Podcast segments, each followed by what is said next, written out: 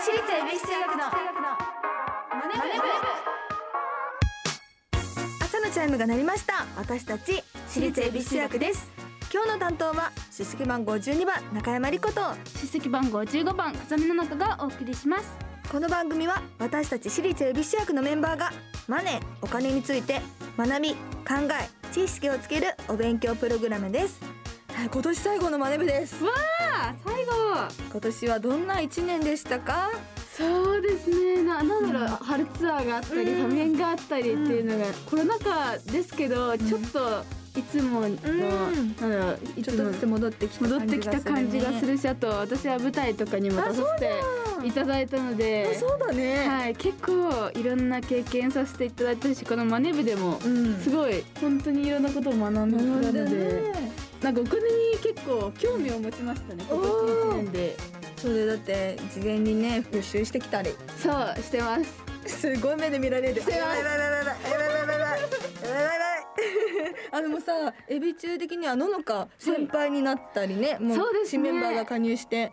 もう二人同い年なんですけど、ね、ね、これからちょっといろいろやっていくと思うんで、ライねブも。えどんな感じなの？同い年だけど、はい。まあ後輩ちゃんちゃんの先輩で。ねいや本当にあの私が、あの人見知りなのもあって、うん。はな何を話していいのか分かんなくてですね、うん。でも一応同い年で一番話しやすいうん。ああ存在になれたらなって思ってるんで、なんだろう全然今日寒いねとか。あの本当に何も関係ない話をしながらちょっとずつ距離を縮めていいけたらなと思ってあます。ーそうだねでも3人が並ぶと、新メンバーでユナとエマエマはいユナが入ったんだけど、その3人同い年だけどののかがすっごいお姉さんに見えるの。あそうそうなんかすごいいろんな人から言われるんですよ。そうでもやっぱり1年でののかもすごい成長してもう顔もお顔ねお姉さんになって、多分あの2人もねどう変化していくかすごい楽しみだね。はい、投資の世界もいろいろあった1年みたいだったそうで、今日は日経平均株価をもとに1年を振り返っていきましょう。はい。毎回お題を決めて予習メンバーが先生となって勉強していきます。本日のテーマは今年を経済ニュースで振り返ろう。そしてこのマネ部でお金を勉強していつかは自分たちで事業計画まで立てられるようになりましょう。番組ではメッセージをお待ちしていますメンバーと一緒に学びたいお金にまつわる疑問質問をお待ちしています。ラジオ日経エビチューマネブホームページメッセージフォームからまたツイッターハッシュタグエビチューマネブでお待ちしております。それでは私立恵比寿中学のマネ部今日も始めていきましょう。ののか修行の挨拶お願いします。起立気をつけ礼私立恵比寿中学のマネ部この番組は東京証券取引所の協力でお送りします。アリとキリギリス。いい湯だな。おやキリギリスくんじゃないか。アリ課長ご無沙汰しております。奇遇だね。東大会社を辞めてからは。念願のファイヤーを達成したのでもう投資もやめて現金にしちゃったんですよ。えもう現金にしたの？相変わらず君はお気楽ですね投資も辞めてしまうとファイヤーにならないでしょ。うその点私は職場で投資を学び働きながら資産形成を続けていますよ。また投資をしようかと思うのですが買い時もわからなくなってしまって。無様だなキリギリスくん私のように賢い人は一気に現金化などせず投資と一生付き合っていくんです。退職後の資産運用法も学んでいますよ。つまりはステイマーケット。これこそが余裕を持って余裕を増やす。JPX マネブラボ。投資に関する最終決定はご自身の判断でなさいますようお願いします。東京証券取引所。私立恵比寿中学のマネブツイッターハッシュタグエビチューマネブでお待ちしております。今日の授業は今年を経済ニュースで振り返ろう。ガラガラガラガラ。中山先生です今年最後の授業を始めます。今年も最後か。年末ってなんだかワクワクしますよね。そうだな風見。クリスマスも終わったし明日から学校もお休みだ。あれ？昨日でクリスマス終わったよね。えちょっと待ってこの音はまさか？え？誰かが窓をノックしてる？うわ誰です東京証券取引所の森本圭介さん？いいいえ違います。私にいやえお金に詳しい森本サンタです。いやまだいたの？はいどうしたんですか？かクリスマス終わりましたよもう。もう早く帰ってくださいよ。あすすいません。あの帰ろうとしたんですけどトナカイがですね。トナカイがなかったんですか？なんか年末忙しいのにこんなアルバイト代じゃやっていけないって言われましてですね。アルバイトだったはい。もういいもういいから早く帰ってください。まあちょっと帰るにしてもですねガソリン代がちょっとまだ高くてですね。なんか夢が壊れちゃう。車持ってるんだね。ええガソリン高いのもねこのエネルギー価格が高騰したりこう円安がですねあったりですねこうまあまあまあいろいろなんか今年もいろいろありましてですね。はいそうですね。はい。あの世界のあらゆる出来事がこう日本経済にも影響しちゃったりなんかしてですね。あれ待って、えー。なんか解説始まってないもうなんかいきなりスタートしてるんだけど。はい。ということで解説がもう始まるわけだ。はい。始まる。始まってる。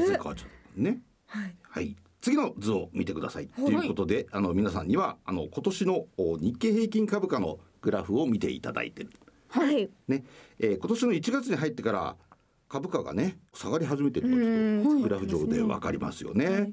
はい、これもちろん理由があって下がってるんですが、なんでかわかりましたか？でも覚えてますか？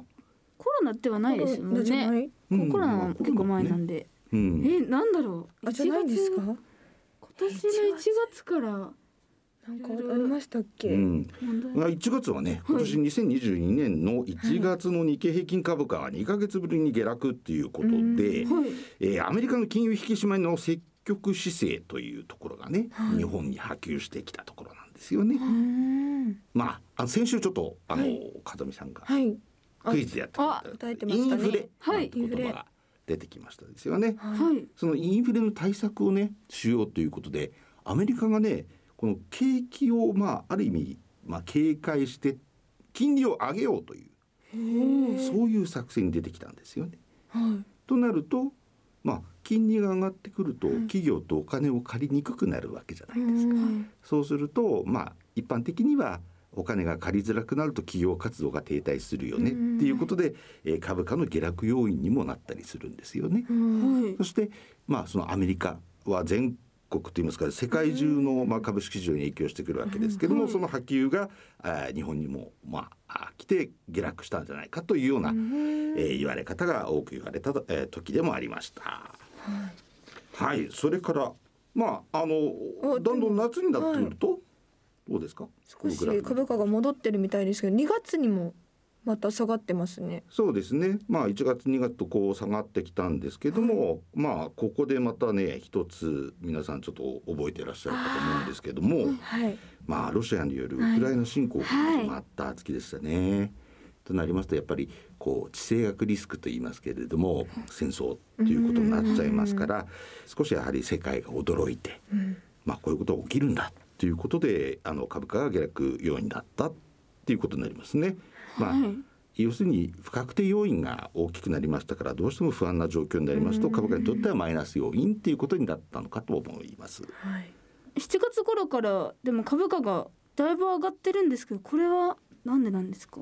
まああのよく言われてたのが、まあ、い一部そのお警戒感が和らいだっていうところですとか、まあ、あの逆に今度はさっき言ったアメリカの景気のお話なんですけどね、はいあのその景気を冷やすためにあまり行き過ぎた、まあ、物価高だとか、あと雇用があまりにも良すぎて給料が高いですとかね、でまあ、そういったところを少し抑えようとするそのペースをね緩めるんじゃないかなっていう見方が広がってきたのがこの時でしたね。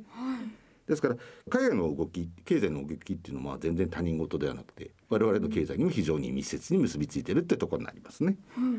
他にもこう上がったり下がったりしてるのがこうグラフでわかりますよね。はい。まあ本当にあのそういった一喜一憂ではないですけれども、まあアメリカの動き、まあアメリカの中央銀行、まあ日本の日銀と同じところである FRB っていうところがあるんですけども、まあそこの金融政策といいますか経済政策に引っ張られたっていうところもありますよね。ですから金利を上げようとして、その動きに一喜一憂してたっていうところがあったところじゃないかなっていうふうに言われてますね。まあ来年に最終的にアメリカのお金利政策金利をどのぐらいまでまあ要するに最終益であるそのターミナルレートっていうんだけどもね。あのそこをどのぐらいまで、えーにしようかっていうところがこう予測されてきて。あと極端に行き過ぎた円安ですよね。もう数十年ぶりに私社会人入ったばっくりぶりぐらいの円安ムードになりましたけども。若干こうお戻してきているという状況になりましたけどね。ただ来年もな何があるか分かりません。ですからこう、えーまあ、一喜一憂しないように長期で見てもらうのとあとは勉強にもなりますからね。やっぱこう経済ニュースっていうので、ぜひこう注目していただきたいところでございます。はい。じゃあちょっと最後に今日の今年を経済ニュースで振り返ろう。7日なりにまとめるとアメリカを中心とする海外の経済の動きが日本にも影響している。素晴らしい。次回もしっかりお勉強していきたいと思います。ラジオ日経。私立恵比寿学のマネ部。私立恵比寿学のマネ私立恵比寿学のマネ部。エンディングです部今年も最後ですねこれが、ねえ最後ラスト。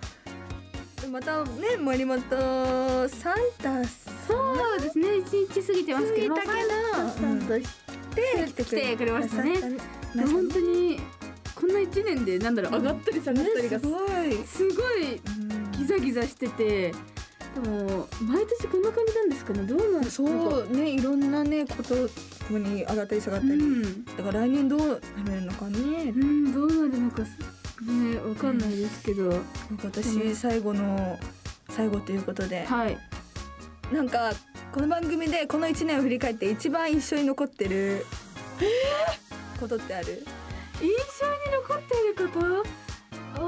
あーでもあのー前に私とエマで出させていただいた時に、私たちが質問をしてうん。それを答えてもらうっていう回があったんですよ。そうファイナンシャルプランナーの方に来ていただいて、私たちがこれからなんだろうそのクレジットカードどう使えばいいですかとかっていうのをこれまだそうだね、はい聞いてうん。る聞いた回があって、そこはやっぱりすごい勉強になる。勉強になったし、うんなんだろうなんなんでしたっけあのーその番組で後払い前払いとかをやった後に、学校の家庭科の授業で家庭家庭科ちょうどそのことを取り上げたあの授業をしてたんですよ。おじゃあ。そうだからそこはあの本当に私は自信満々で胸を張ってあの授業に出てました。ね。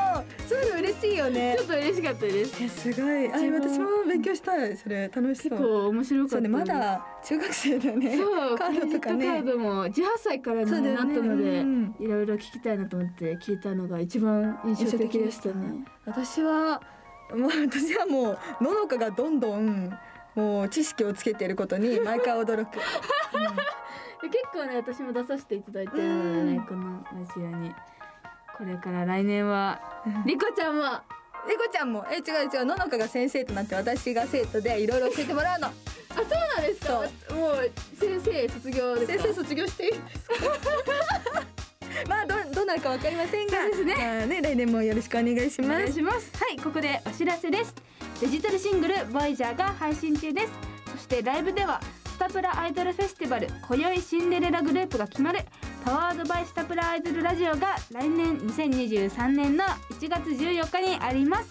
詳しくは私立恵比寿中学オフィシャルサイトをチェックしてください。番組ではメッセージをお待ちしています。